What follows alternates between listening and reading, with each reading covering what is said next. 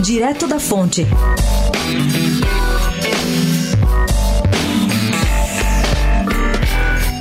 Desenhou-se nos últimos dias, no cenário político do país, algo realmente espantoso. Dirigentes do PT torcendo para o sucesso de um pedido contra Lula, feito à justiça pelo MBL, o Movimento Brasil Livre. Que história é essa?